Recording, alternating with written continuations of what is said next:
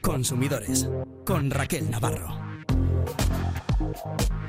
No queda nada para que Olenchero y Maridomingui lleguen a nuestras casas. En este año tan complicado para muchos hogares, podemos echarles una mano y donar juguetes para que ellos después los repartan entre los chiquis. Son muchas las organizaciones solidarias que recogen juguetes nuevos y de segunda mano.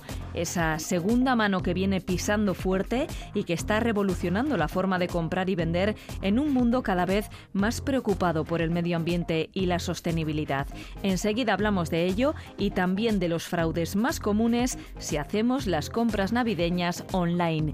En los próximos minutos les ayudamos a tomar las mejores decisiones como consumidores.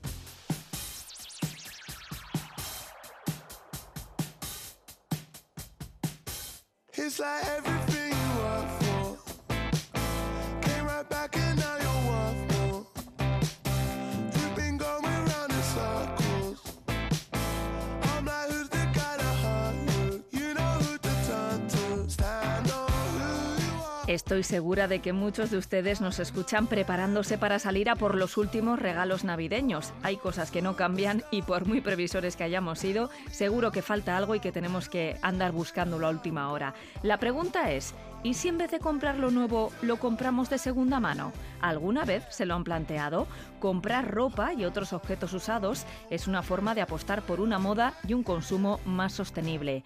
Ali Bispo, Ali Viamalama en redes sociales, es divulgadora y escritora sobre moda sostenible, zero waste y belleza cruelty free. ¿Qué tal Ali? Bienvenida. Hola, muchas gracias. Encantada de estar aquí otra vez con vosotros. Oye, cuando te introduces en la compra-venta de segunda mano, ¿no hay marcha atrás?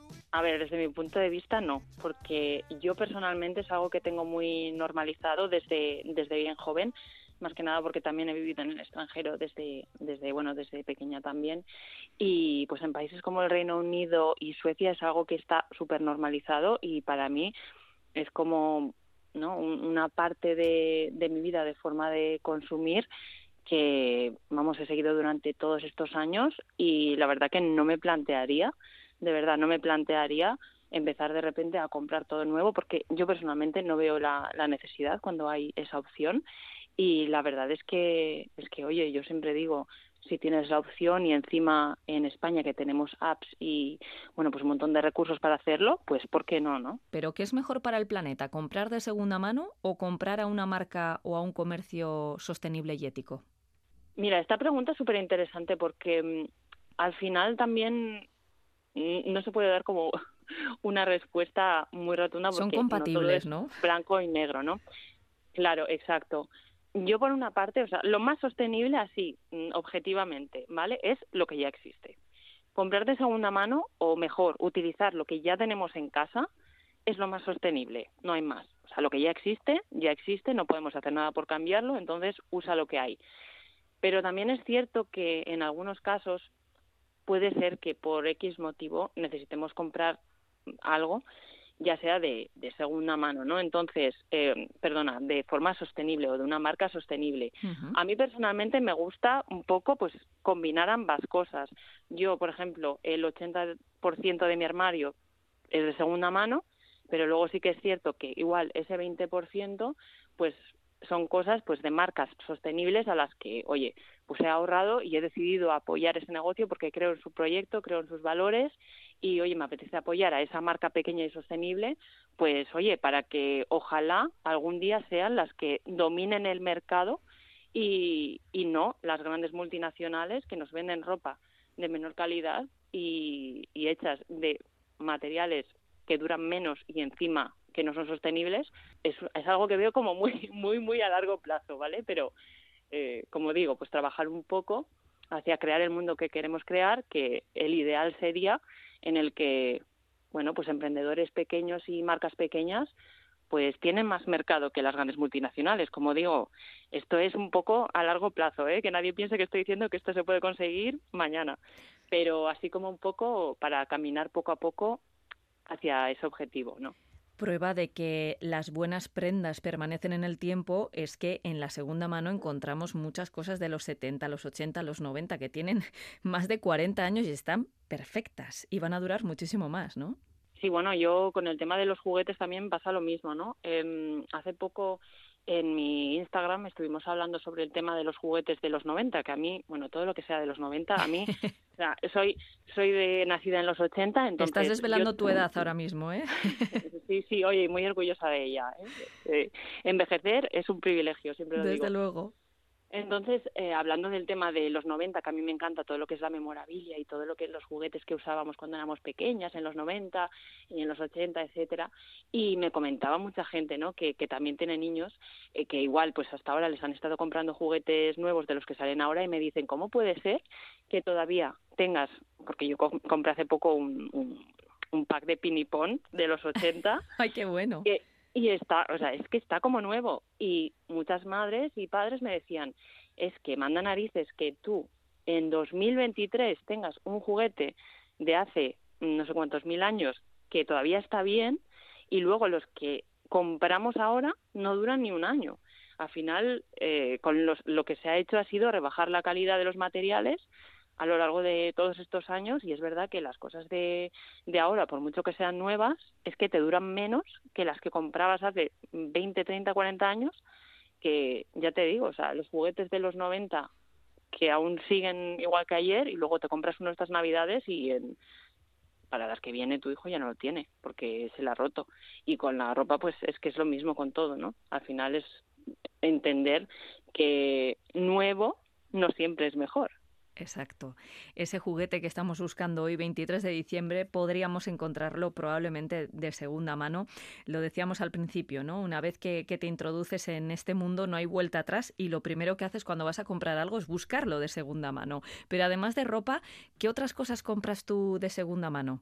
Bueno, prácticamente todo, porque yo ya he creado esa costumbre, ¿no? De mirarlo primero de segunda mano y si no lo encuentro de segunda mano, entonces ya pues intento mirar, intento mirar pues marcas sostenibles o a ver cuál es la, la marca o la forma más ética de, de adquirir eso, ¿no? Yo en mi casa es que te diría que algunas cosas la gente me llamaría loca y me diría, pero ¿a dónde vas comprando esto de segunda mano? Pero es que yo no tengo reticencia alguna. Yo no soy maniática con esto. A mí cosas que han utilizado otras personas me parece una maravilla que tengan una historia detrás, que, que alguien los haya utilizado con mucho cariño y que le hayan dado uso y que ahora yo tenga esa oportunidad también. Mm, verme de alguna manera unida a esa persona que, que también en su momento dijo, ostras, pues eh, necesito esto, esto me gusta, no sé. A y mí que me ha querido darle una segunda vida, además. Claro, exacto. Entonces, al final, eh, yo mirando alrededor, tanto muebles como libros, como electrodomésticos, incluso de, de cocina, eh, la ropa, por supuesto, los zapatos también, que es una cosa que mucha gente tiene reticencia, pero tengo que decir que en la segunda mano también se pueden encontrar zapatos eh, con, con una apuesta o que por X motivo, pues esa persona pues no ha llegado a devolverlo a tiempo o que se lo han regalado y no le gusta o ropa que igual ha cambiado de talla o a ver aunque hay muchas cosas que podemos hacer para no llegar a ese a ese punto en el que aunque sea de segunda mano vendemos algo nuevo pero sí que es cierto que el caso está ahí y con los zapatos, oye, te puedes comprar unas zapatillas de marca de segunda mano que casi están o están nuevas en su caja y ahorrarte ese dinero y además ahorrar esos recursos que mm, ahora mismo al planeta le hacen mucha falta, ¿no? Entonces yo animaría a la gente un poco a, a quitarse los prejuicios y, y, a saber que segunda mano no significa comprarte algo hecho polvo que se cae a trozos que ha sido súper utilizado, sino que hay cosas que están prácticamente nuevas o con etiqueta por X motivos y también que la gente las ha cuidado muy bien y, y, cosas pues muy especiales también, ¿eh? que no vas a encontrar en las tiendas a día de hoy. Ahí está. Y aparte, yo sé que igual hay mucha gente que me va a decir, ay, eh, joder, no todo lo de antes era mejor. No, no todo lo de antes era mejor. Pero tengo que decir que hay muchas cosas que eh, antiguamente eran más eran más bonitas, eran más estéticas. Repito, los juguetes eh, me parece mucho más bonitos la estética de los juguetes que teníamos cuando éramos nosotras pequeñas, ¿no? Las de los 80, 90, que los que hacen ahora o incluso la ropa es que puedes ver que es que no hay ni comparación con lo bien construida que estaba, lo bien cosida que estaba. Entonces al el final, material es que no tiene nada que ver. No, los patrones, la forma de coser, etcétera. Sobre todo yo ahora que estoy eh, aprendiendo costura, ¿no? Pues a, a también a, poder hacer mi, mi, propia ropa, entiendo la diferencia que hay entre la ropa que hemos normalizado y la que está bien hecha, ¿no? Y al final es como, wow, cuando te pones un poco a buscar por calidad y no por nuevo, es cuando ves esa diferencia y dices, uff, si encima tengo algo mejor de mayor calidad y encima más barato, ¿cómo, ¿cómo no voy a optar por esa opción primero, no? Lo que pasa es que seguimos teniendo reticencias, ¿no? Antes decías que en Reino Unido o Suecia la economía circular es algo cultural súper normalizado. Aquí todavía, bueno, poco a poco, ¿eh? La verdad es que se va extendiendo, pero todavía tenemos eh, esos prejuicios. ¿Por qué crees que ocurre esto? Bueno, a ver, es algo cultural 100%, porque mm, ya te digo, yo desde, creo que llevo consumiendo moda de segunda mano prácticamente desde que tengo 12 años en Reino Unido, desde que me daban, bueno, mi dinero, desde que tienes un poco de dinero tuyo. Con las charities también allí. Claro, es que en, en Reino Unido es como súper normal, entonces yo llevo toda la vida comprando de segunda mano y para mí es algo normal y sobre todo porque en Reino Unido pues es súper común, ¿no? Y también en Suecia. Bueno, en Suecia alucinarías con los mercados que se montan particulares que bueno pues se, se organiza pues en un pues imagínate en un estadio o como en el gimnasio de una escuela y así pues hacen como un mercadillo y tú puedes aplicar para para tener como tu puesto y oye, te vas ahí el domingo a pasar el día y a vender las cosas que no necesitas. Pero esto me parece una maravilla para el cambio de armario. No, pero es que alucinas encima cómo se pone eso, que es que mm, no es que digas, oye, aquí van solo las personas que quieren comprar sostenible, que son conscientes, no, no, es que va todo el mundo, todo el mundo compra de segunda mano. Por favor, copiemos esto ya. Sí, además que ya te digo, o sea, es, es una gran oportunidad un poco pues para, oye, de paso socializas, conoces a la gente del barrio, mm, te ahorras dinero, ahorras recursos al planeta, y es que para mí es lo mejor porque al final también accedes a cosas que, que igual también son súper diferentes y únicas y sobre todo para un regalo, en lugar de comprarle algo a, a tu peque o a tu marido o a tu prima que puede comprar cualquier persona en una grande superficie, le compras algo especial, más único, que no todo el mundo va a tener hoy en día, que va a ser diferente y que además lleva también ese esfuerzo por tu parte de buscar algo más especial, no tan como masificado. Y te desprendes de todo eso a lo que tú ya no das uso y permites que otra persona lo pueda seguir utilizando. que también es interesante porque estamos hablando de la segunda mano para comprar, pero también sirve para vender. Claro, a ver, es que también puede haber X situaciones en la vida, por ejemplo, cambiar de talla, que oye, pues tenemos que vender cosas que no utilizamos. O, una mudanza. Cuando dices, todo lo que tenía en esta casa, en la otra ya no me cabe. Bueno, es que las mudanzas son una bofetada de realidad de todas las cosas que tenemos y que acumulamos que no necesitamos. Y dices, ¿de dónde he sacado? O sea, ¿cómo he podido llegar a este punto de tener tantas cosas que agobio? Pero mm, al final es como, ¿no? Un poco pensar que es una economía circular en la que, oye, mm, tú vendes y compras y al final todo se queda como en un círculo de cosas que ya existen, ¿no? Y eso sería maravilloso. También me gustaría animar a la gente a buscar, a veces en Facebook y similares, hay como grupos de, de compra que se llaman, bueno, en castellano no sé cómo, cómo los llaman aquí, pero mm, en Reino Unido es muy típico, que se llaman grupos de no comprar nada. Entonces, es un grupo por el vecindario en el que la gente eh, postea, ¿no? Dice, oye, mira, tengo pues este perchero o tengo este sofá que no necesito. O sea, el trueque de toda la vida. Exactamente. Pero ¿me puedes decir lo maravilloso que es eso? es que me parece súper interesante, además, ¿no? Pues que, oye, hay gente que, pues hay cosas que no necesita y las quiere regalar, no se quiere ni molestar en subirla a una plataforma, hacerle fotos, mm, hacer como la compraventa de, oye, tal. No, sí, que igual además son cosas que vas a vender por 3 euros, 3, 4 euros, no, te compensa, ¿no? Digamos, el esfuerzo.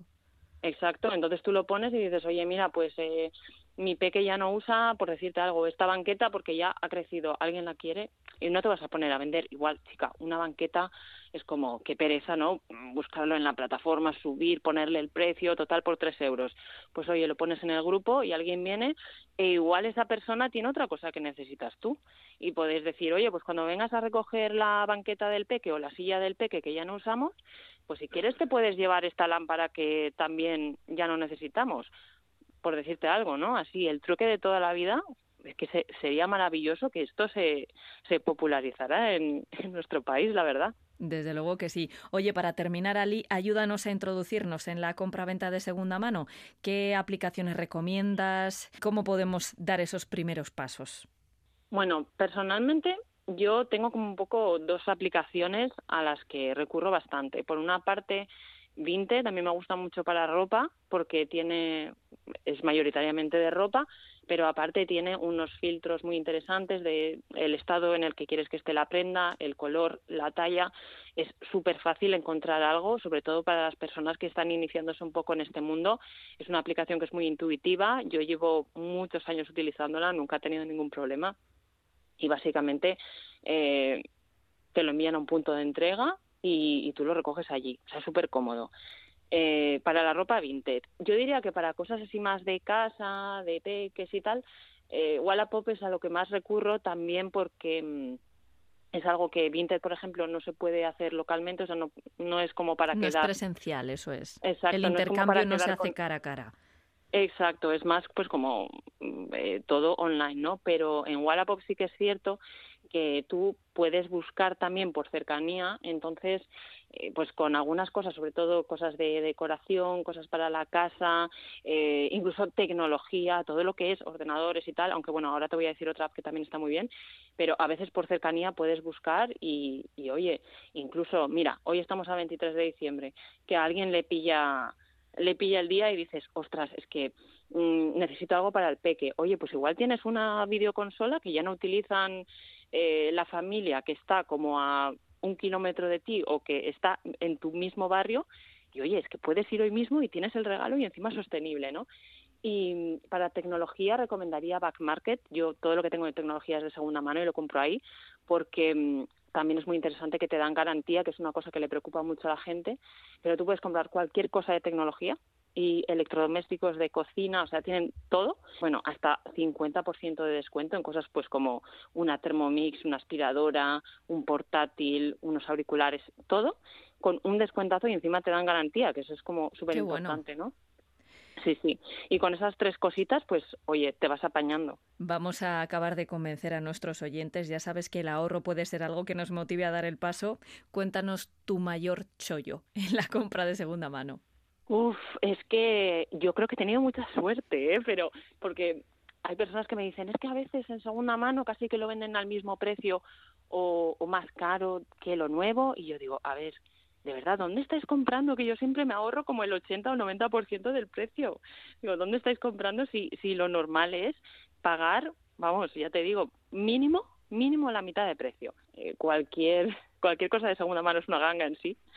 Y bueno, se trata de nada, tener un poquito de paciencia y buscar y sobre todo pues eso no eh, hacerlo con tiempo sin agobio en estas apps que te he comentado también puedes poner un aviso para que cuando alguien venda algo en el precio que tú en tu presupuesto y en tu estado y en el color o el modelo que tú quieras y te sale la, la alerta Qué bueno. y cuando te salga te lo compras y ya está. Ya te digo, ahora estas aplicaciones y estas webs están súper avanzadas, llevan muchísimos años funcionando y al final puedes poner cosas súper, súper concretas, como si quieres, mm, por decirte algo, el modelo X de una lámpara vintage de los 70, que es este tal. Que mida tanto por tanto exactamente, porque si no, no me cabe.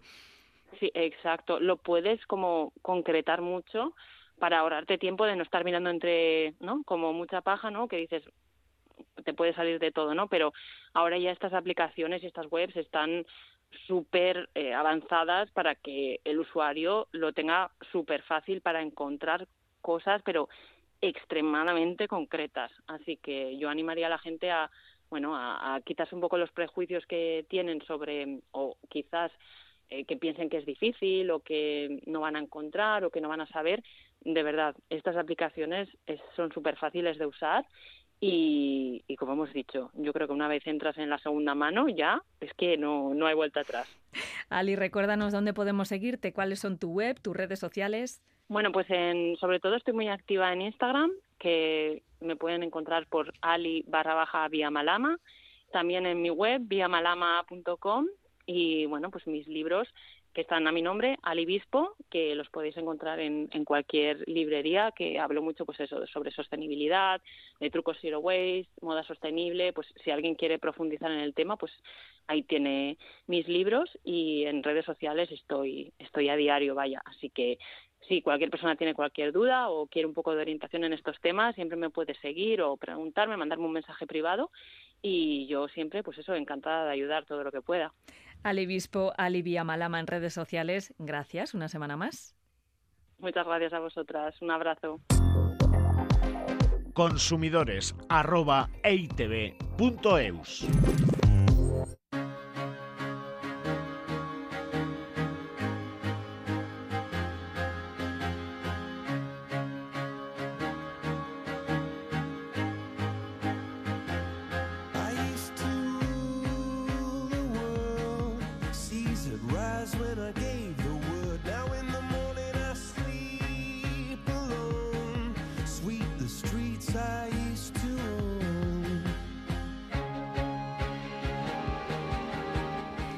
Es un clásico. Todos los años dejamos las compras para última hora. Y esto también les pasa a los ayudantes de Olenchero y Maridomingui, a los de Papá Noel y a los de los Reyes Magos. Como son fechas en las que se compra más y el 70% de los consumidores prefiere realizar sus compras online, hemos invitado a charlar en Consumidores a Ruth García, que es técnico de ciberseguridad para ciudadanos y menores de INCIBE. Bienvenida, Ruth.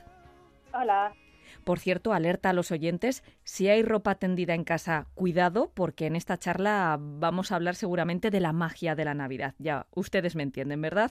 Bueno, pues dicho esto, Ruth, si lo que estamos buscando, por ejemplo, un juguete, está agotado en todas las tiendas y de repente nos llega un anuncio en el que no solo está disponible, sino que está mucho más barato, cuidado, es decir, uno de los consejos en Navidad es sospechar de esas ofertas excesivamente baratas.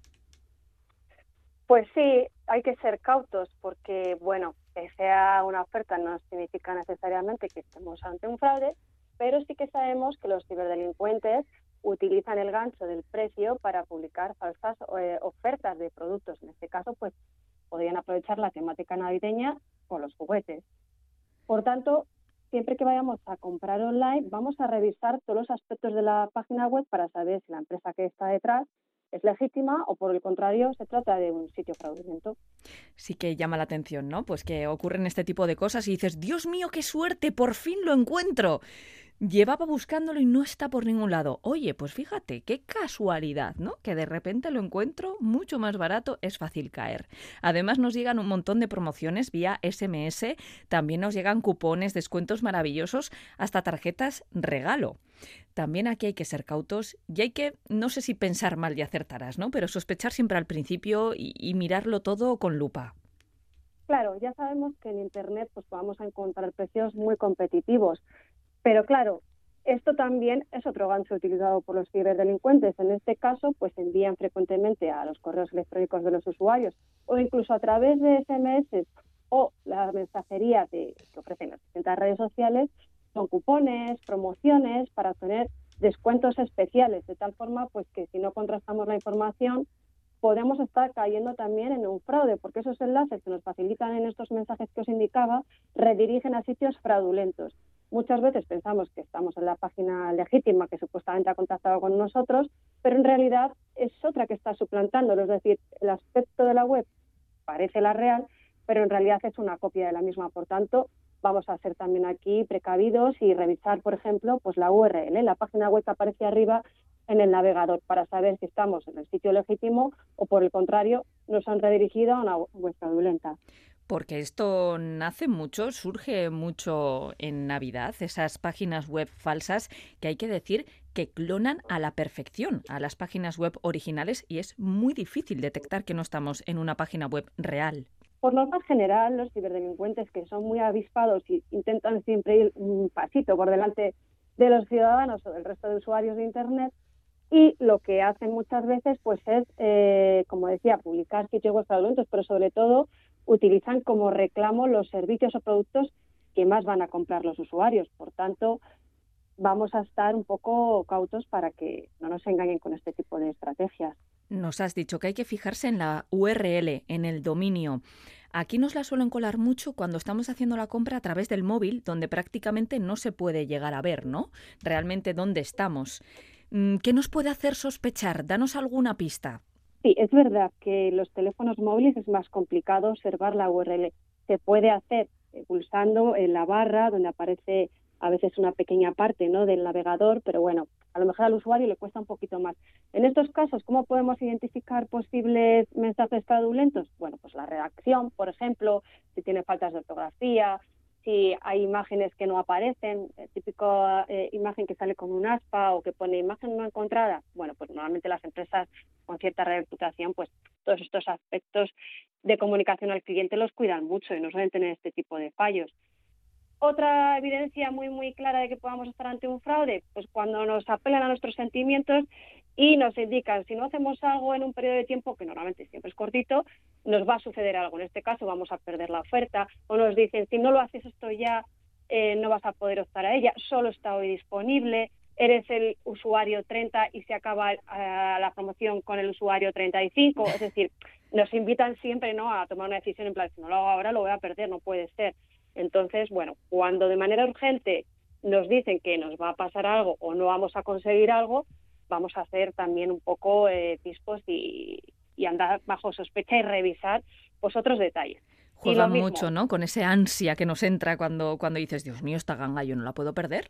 Si estamos, eh, como decíamos al principio, buscando una muñeca muy específica, que es justo la que está de moda entre las niñas, de la edad de nuestras hijas y en todas las tiendas está agotado, porque esto sí que ha sucedido con, cuando se pone tendencia a alguna muñeca en concreto, claro, pues los ciberdelincuentes van a intentar utilizar eh, como reclamo conseguir este tipo de artículos que son muy demandados. Ellos también hacen sus investigaciones y son conscientes de lo que los usuarios buscan y no buscan, porque claro, va a ser más fácil engañarles si les ofreces algo que tiene mucha demanda a si estás promocionando un artículo pues que prácticamente nadie compra. Esto también es un poco sentido común. Otra estrategia que utilizan mucho son los acortadores de URL, pero sobre todo cuando recibimos los SMS, como permiten pocos caracteres, pues se acortan las URLs. ¿Qué es lo que pasa? Pues que claro, si pulsas sobre un enlace que te facilitan a través de estos mensajes, no sabes a qué página web te redirija, te rediriges hasta que la visitas, ¿no? hasta que se ha abierto, digamos, en el navegador.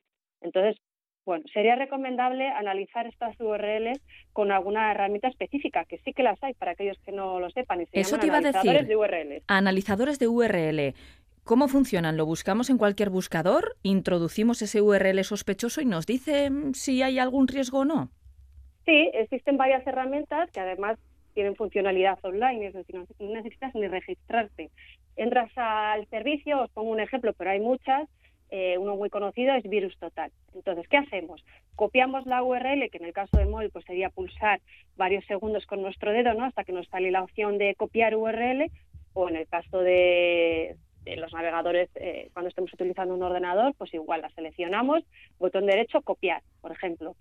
Y una vez que hemos abierto este analizador, esta herramienta, tiene una cajita de texto súper sencilla donde pone copiar URL y un botoncito de analizar. Pues la copiamos, damos al botón de analizar y si está relacionada o se ha identificado por distintos motores antivirus de distintos fabricantes como maliciosa, nos va a saltar esos mensajes. Por tanto, aquí ya estamos teniendo más pistas para saber si navegamos por sitios web fraudulentos o no. Interesante. Virus total, ¿no? Es uno que has mencionado, aunque hay muchos. Sí, en la página web de Ciudadanía, en concreto en el espacio, bueno, perdón, en la página web de INCIBE, mejor dicho, en el espacio de Ciudadanía, hay una sección de herramientas donde podéis encontrar pues esta que he mencionado u otras. Esto también ocurre mucho, ¿eh? Ahora en Navidades que empezamos a tener tal lío de tickets de compra, tal desbarajuste que ya no sabes para quién era esto, quién lo compró, a quién hay que pagárselo, que es muy fácil que nos llegue un email con un recibo de una compra realizada o de un pedido realizado totalmente falso y que no nos demos cuenta.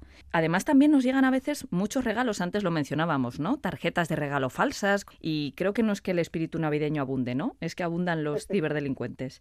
Pues aquí, a ver, nuevamente vamos a apelar al sentido común. Si hemos comprado algo, es más que probable que estemos esperando recibir un correo electrónico con dicha factura. Que no estamos seguros sobre si ese correo que ha contactado con nosotros es legítimo, es de la empresa realmente donde hemos comprado, pues bueno, podemos acceder a la página web con nuestro nombre de usuario y contraseña, porque generalmente ya para comprar en cualquier página web nos piden crearnos una cuenta y eh, entre las opciones de tu usuario pues tendrás un historial de pedidos desde el cual podrás acceder probablemente pues a, la factura, por ejemplo, ¿vale? Otra buena recomendación, pues eh, a lo mejor sería hacer las compras a través de la aplicación oficial de, de, esa empresa. Obviamente no todas las empresas tienen una aplicación, pero las que tienen mucho renombre, ¿no? Las empresas más conocidas, no quiero dar nombres porque yo creo que os vienen a la cabeza ahora mismo muchas, tienen una aplicación móvil que permite hacer compras y ahí también queda registrado el historial de pedidos, facturas y demás. ¿Nos puede proteger utilizar las aplicaciones? Siempre que hayamos descargado la aplicación legítima, puede ser interesante, sí. O en cualquier caso, pues hacer uso de la cuenta de usuario si, si accedemos vía online al servicio. ¿Qué consiguen cuando nos envían un regalo falso o una factura de compra falsa? Pues generalmente, como son notificaciones que se envían al correo electrónico, pues si descargamos esa factura, podríamos estar infectando nuestro ordenador con algún virus, ¿vale? Uno muy conocido, pues es aquel que cifra la información del ordenador para después el ciberdelincuente extorsionar al usuario eh, con, con la realización de un pago para poder recuperar esa clave que descifra sus documentos. Es una extorsión. A este tipo de amenazas se le conoce como ransomware, que incluso no solo afecta a usuarios, también a empresas y, compañías muy grandes. O sea que hay que tener mucho cuidado con este tipo de ficheros que podamos abrir, porque podríamos estar infectando nuestro ordenador y perder nuestra información, que casi es lo más importante. Estoy pensando también que en estos días de comidas y cenas navideñas o, de hacer compras por encargo de otra persona, de tener que hacer muchas cuentas y muchas transferencias de dinero, ¿hay también riesgo con los Bizum y con este tipo de sistemas que utilizamos mucho en Navidad? Pues aquí has dado con la clave, porque a día de hoy yo creo que la mayoría de, nosotros utilizamos Bizum, ¿no? O al menos estamos muy familiarizados con este tipo de pagos sobre todo pues eso, cuando ponemos bote común para regalos, para cenas, para cosas que hacemos entre grupos de, personas. Y hay una técnica que se ha puesto muy de moda que consiste en enviar a un usuario un, un mensaje ¿no? a través de Bitum de solicitar dinero. El usuario no lo lee bien, a lo mejor piensa que está recibiendo y si entramos a la aplicación y aceptamos o confirmamos, en lugar de recibir dinero, lo que estamos haciendo es enviarlo. Por tanto, vamos a leer bien la letra, no nos confiemos, porque a lo mejor estamos esperando recibir los 10 euros de un amigo que hemos puesto para el regalo del amigo invisible, por ejemplo, y da la casualidad que justo los ciberdelincuentes en ese momento están enviando a muchos usuarios el bizum inverso que llamamos nosotros, en lugar de enviar, recibir, y al no leer la letra, pues eh, aceptamos y, y ya la hemos liado.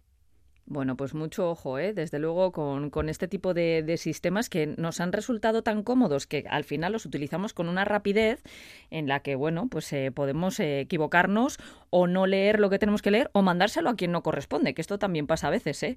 Y aquí no nos protege nadie. También hay que tener cuidado con los B2B. Al igual que son muy cómodos, puede ser que perdamos dinero por no tener o por no prestar atención. Teclea bien, introduce bien el número de teléfono, porque una vez enviado, recuperarlo va a ser prácticamente imposible, a no ser que, bueno, que la otra parte con la que contactes después pues tenga buena voluntad y te lo quiera devolver. Hablando de dinero, mm, no sé tú, Ruth, no sé nuestros oyentes si habéis tenido suerte con el sorteo de la Lotería de Navidad. Mi caso no. Pero bueno, el día 6 es el sorteo del niño. ¿Debemos de tener cuidado también con la compra de decimos por Internet? A mí tampoco me ha tocado, ¿eh? Tampoco, Estoy ¿no? a ver si este año vamos a cruzar dedos, pero es complicado, yo creo. Bueno, pues mal de muchos ya sabes. pues aquí también vamos a tener cuidado, porque ya sabemos que de manera online se pueden comprar décimos o incluso comprar, ¿no? O apostar en otro tipo de, sorteos, pero aquí vamos a acudir siempre también a páginas legítimas, que sepamos qué empresa está por detrás, para eh, prevenir problemas vamos a revisar la URL, vamos a informarnos quién es esa empresa fundamental, saber quién es la empresa que está detrás de una página web. Para ello, ¿cómo podemos hacerlo? Pues bueno, debería existir siempre una sección donde hablen de políticas de privacidad, términos y condiciones del servicio, donde se recoja quién es la empresa, el NID, donde tiene el domicilio fiscal, desde dónde opera, eh, teléfonos o otras vías de contacto, etcétera. Si esa información no aparece, Mm, vamos a tener cuidado porque bueno es una información vital que debería enseñarse al usuario porque claro una página web está gestionada por una empresa o por alguien que está detrás. Mm, si esa información no está, el usuario no tiene la certeza, ¿no? La confianza de saber con quién está trabajando o en caso de tener problemas a quién tiene que acudir. Entonces, bueno, fundamental este aspecto. Además, eh, andan muy ágiles los ciberdelincuentes aludiendo a nuestra solidaridad porque ya sabemos que no todo el mundo puede celebrar la Navidad como lo hacemos en esta parte del planeta y es posible que nos felicite la Navidad una ONG solicitando una donación. Ojo, porque también puede ser fraudulenta, ¿no? Pues sí, la verdad es que es un poco lamentable ¿no? que, que, se lleguen a estos puntos. Nadie, yo creo que no entra en la cabeza de nadie que se pueda suplantar a este tipo de entidades pues que tienen labor humanitaria, que más en estas fechas pues recopilan ¿no? dinero pues para comidas, para regalos, para mantas, para bueno, para lo que sea. Y bueno, pues eh, cuando hablamos de ciberdelincuencia, pues no tienen sentimientos ni empatía por nadie ni por nada y por tanto, pues también han sido capaces en alguna ocasión de suplantar pues a organizaciones benéficas para hacer creer al usuario víctima que pues que son una determinada empresa y, así conseguir sus datos, que incluso faciliten tarjetas o hagan transferencias de dinero y de esta manera pues estafarles. Saben muy bien ¿eh? que en fechas navideñas bajamos la guardia. Bueno, en definitiva, siempre decimos que hay que aplicar el sentido común y actuar. También si hemos sufrido un engaño, no dejarlo pasar. Nuestros oyentes saben que tienen a su disposición a todas las asociaciones de consumidores que trabajan para evitar estos fraudes y también lo hace INCIBE, el Instituto Nacional de Ciberseguridad. ¿Qué tenemos que hacer, Ruth, en caso de ser víctima de alguno de estos fraudes navideños? Bueno, en primer lugar, pues vamos a recopilar las evidencias porque nos van a ayudar a eh, eh, formalizar una denuncia ante las fuerzas y, cuerpos de, seguridad. Necesitamos tener capturas de pantalla, conversaciones de chat o cualquier otra información, URLs que hayamos accedido, ¿no? que redirijan al sitio web fraudulento en el caso de que sea esa la situación. Y una vez que hemos recopilado esas evidencias, pues como decía, acudimos a las fuerzas de cuerpos para interponer una denuncia, que así lo consideramos. Y, por otro lado, si hemos facilitado datos bancarios, pues obviamente contactaremos con nuestra entidad bancaria lo antes posible pues para comentar lo sucedido, para que se proceda, por ejemplo, pues a la cancelación de tarjetas, etcétera, y minimizar así el posible daño eh, que pueda ocasionarnos el haber sido víctima de un fraude. Y finalmente, si dentro del fraude eh, hemos facilitado, ¿no? al acceder, por ejemplo, a una página pensando que era legítima, pero en realidad no lo era, datos como el usuario, la contraseña o cualquier otra información personal, pues vamos a cambiar ese, esa contraseña del sitio legítimo, si es que teníamos cuenta previa allí, y vigilar qué información sobre nosotros pueda estar circulando en Internet para comprobar si esos datos que hemos podido facilitar en los sitios fraudulentos o a través de los engaños ah, en los que nos hemos visto implicados pues se ha utilizado para crear, por ejemplo, perfiles falsos en nuestro nombre, de difundir fraudes, etcétera. Por tanto, vamos a practicar lo que nosotros llamamos ego surfing, que es hacer uso del buscador introduciendo pues nuestro nombre y apellido, el DNI, teléfono, correo electrónico, etcétera, y ver qué resultados nos muestra el buscador y si identificamos algo que nosotros no teníamos constancia y no queremos que sea publicado, pues podamos reportarlo pues, al servicio web donde está publicado y en el caso de que no tengamos ninguna respuesta, pues acudir a la Agencia Española de Protección de Datos para, para ver qué solución nos pueden dar para proteger nuestra información en Internet. Muchísimas gracias, Ruth García, técnico de ciberseguridad para ciudadanos y menores de INCIBE, que es el Instituto Nacional de Ciberseguridad. Que pases muy buena noche mañana. Y por cierto, vamos a hablar en unos días porque tenemos que analizar contigo los fraudes más comunes en ciberseguridad que nos llegan en 2024. Un abrazo, Ruth, y feliz Navidad. Un abrazo para vosotros también, igualmente. Feliz Navidad. Consumidores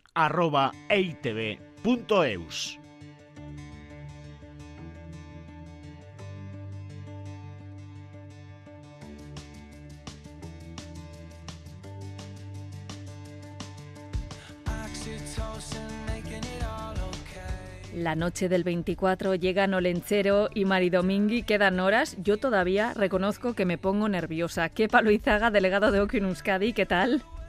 Muy bien. Bueno, y que te diré que todavía a mí se me han quedado espinitas de juguetes que nunca me trajeron. Y eso que me portaba como ahora muy bien, ¿eh? Bueno, bueno, eso, eso, eso piensas tú. Vamos a ver si el lenchero y los Reyes Magos tenían la misma idea. Pero sí es bueno tener esa, ese, gusanillo, aunque seamos no, no tan tan niños, sí es bueno tener ese gusanillo. Pues, Mantenemos nuestro niño interior, eso desde luego.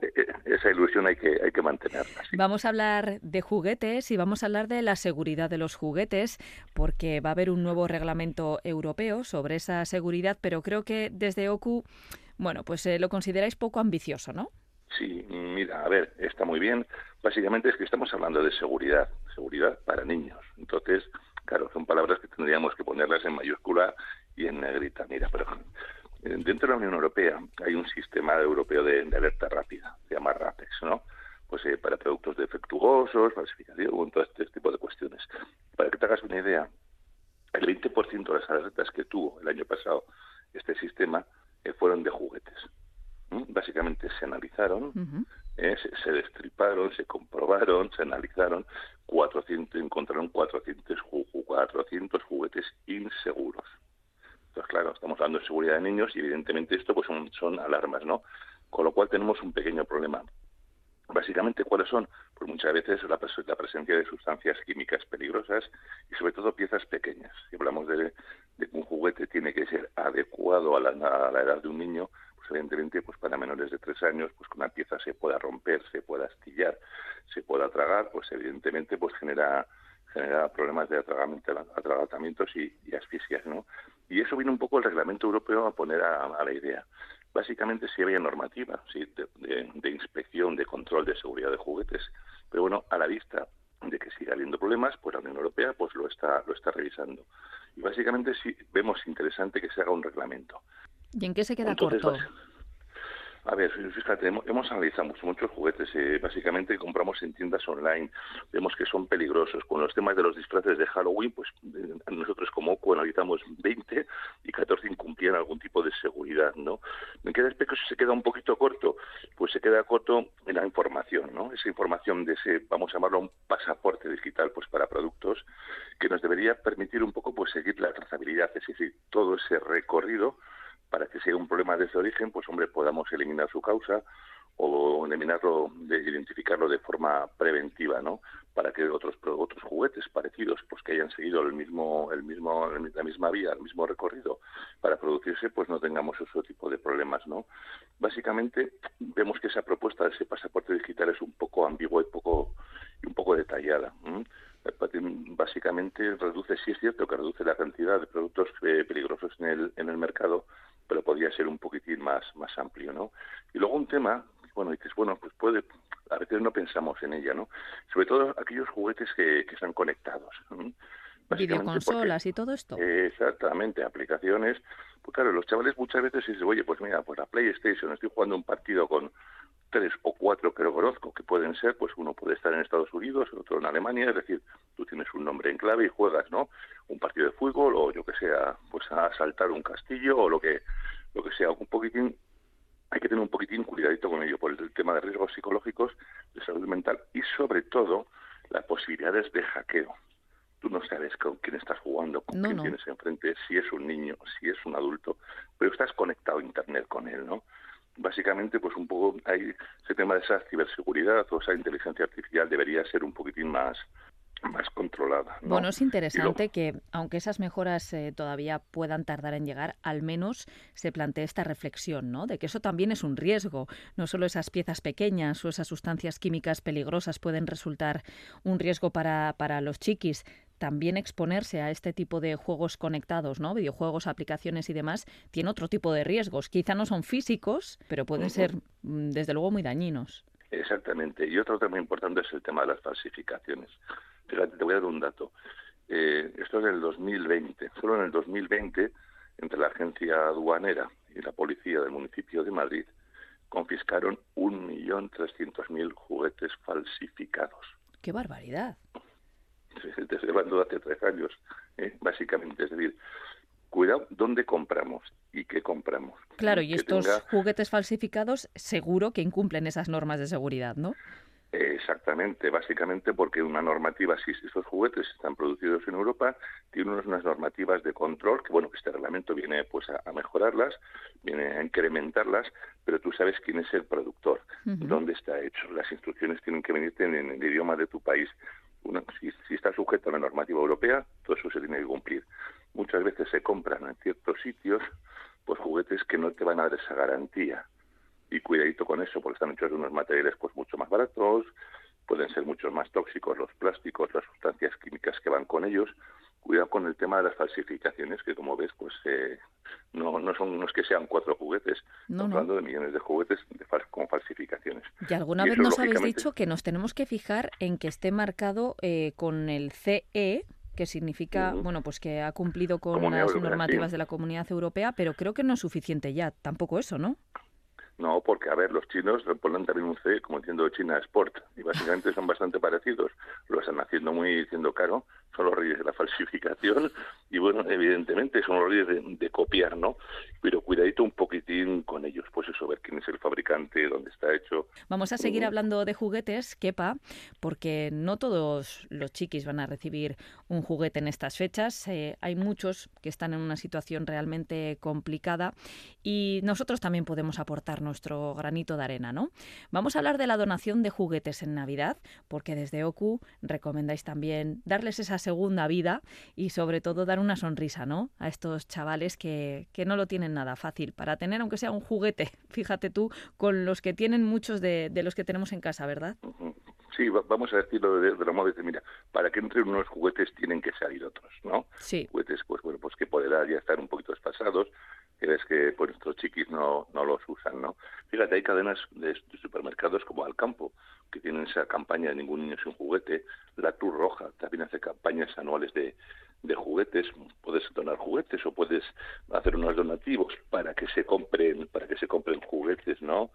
Pues lógicamente, pues Caritas Diocesana, entonces hay un montón de asociaciones benéficas, fundaciones y ONGs que, que tienen que tienen esa posibilidad de, recoger regalos y luego entregarlos un poco a los a los más necesitados. Fundación Valora Juega Terapia entonces yo hay si sobran juguetes en casa y si puedo hacer feliz pues a otro chiqui pues pues bienvenido sea. De dedicarle un cuarto de hora a buscar cerca de mi casa donde puedo llevarlos y, y llevarlos esa es una buena idea y más en estas fechas desde OCU también recomendáis apostar por los regalos solidarios. Pues sí, pues porque básicamente, a ver, son tiempos de, de, solidaridad, es tiempo de estar de estar con ellos y básicamente eh, si con ello podemos hacer feliz a más gente, pues podemos tirar con ellos con ellos adelante, ¿no?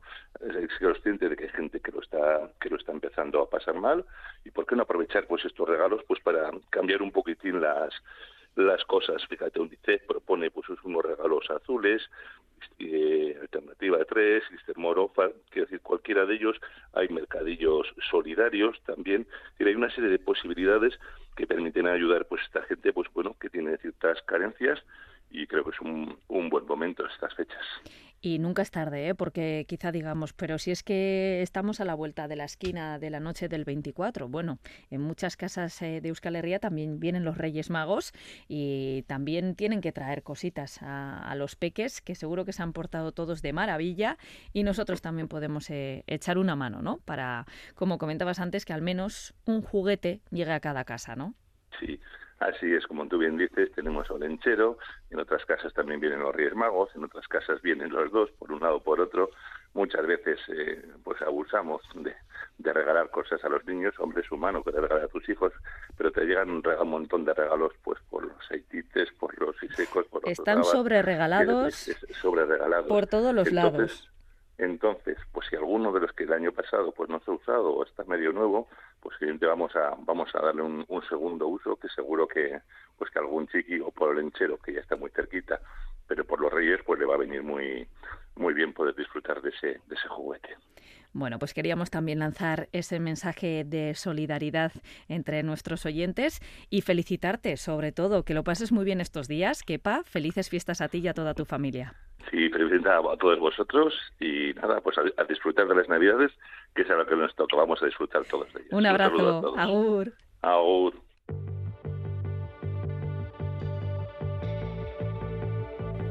Antes de irnos, un aviso a los clientes de los centros de depilación láser Ideal. En Vitoria-Gasteiz tienen un local en el centro comercial El Boulevard y disponen también de varios centros en Bilbao. La empresa ha comunicado en su página web que debido a problemas económicos cierra. Facua Consumidores en Acción recuerda a los afectados que tienen derecho al reembolso del importe de los tratamientos que hayan pagado y no vayan a recibir, así como a exigir la cancelación de las posibles financiaciones vinculadas y la paralización de los cobros. Facua aconseja a los afectados que soliciten su historia clínica con el fin de poder reclamar el crédito de la parte del tratamiento no realizado en caso de que la empresa entre en concurso de acreedores. También propone a los usuarios que conserven toda la documentación relativa a los pagos y al contrato hasta que hayan recuperado todo el dinero.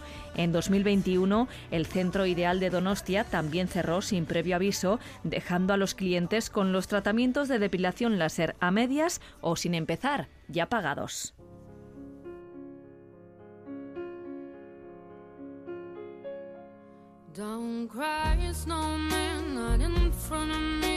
Nos despedimos. Disfruten de los suyos, de la Nochebuena y de la Navidad. Nos volvemos a escuchar en Consumidores el 30 de diciembre. Gabón Zorion Chuac Pasá, Egu Berrión. Water can't hold me close, baby. Can't hold me close, baby. I want you to know that I